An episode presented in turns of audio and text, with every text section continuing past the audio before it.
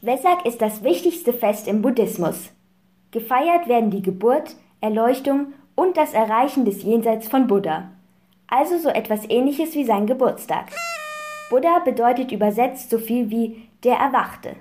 Er ist kein Gott, sondern eine Art Lehrer und Vorbild für die Buddhistinnen. Sie glauben daran, dass wir nach dem Tod wiedergeboren werden. Buddha hat es geschafft, aus diesem Kreislauf auszutreten und ins Nirvana, also das Jenseits, zu gelangen. Wie genau Vesak gefeiert wird, hat uns Venerable Haisun Sunim erklärt. Er ist Mönch im buddhistischen Tempel in Nürnberg.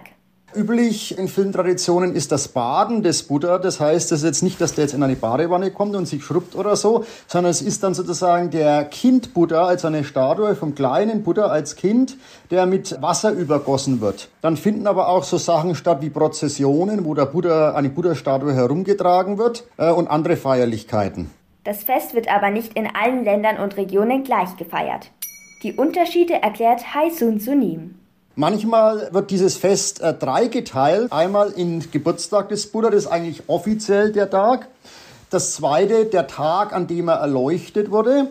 Und das dritte, diese sogenannte Paranirvana, heißt nichts anderes, als dass er gestorben ist und dann tatsächlich in das Nirvana eingegangen ist. Und das wird dann in den verschiedenen Traditionen meistens an drei Tagen gefeiert. Ah. Das passiert je nach Land sogar an unterschiedlichen Tagen im Jahr. In manchen Ländern gelten nämlich verschiedene Kalender und Traditionen. Warum das so ist, verdeutlicht Venerable Haisun Sunim. Das Komplizierte bei der ganzen Sache ist, dass es sich immer nach Mondkalender richtet. Und das darf man sich nicht so vorstellen wie unser Kalender, weil das Mondmonat ist ja ein bisschen kürzer. Und deswegen verschiebt es sich jedes Jahr natürlich. Das heißt, es ist jedes Jahr an einem anderen Tag. Und in anderen Traditionen kann es durchaus sein, dass zum Beispiel unser Kalender, der westliche, zu einem anderen Zeitpunkt eingeführt wurde und dass dadurch es ein bisschen anders ist. Ein Beispiel ist zum Beispiel im japanischen Buddhismus. Das Fest findet also auch nicht jedes Jahr am selben Tag statt.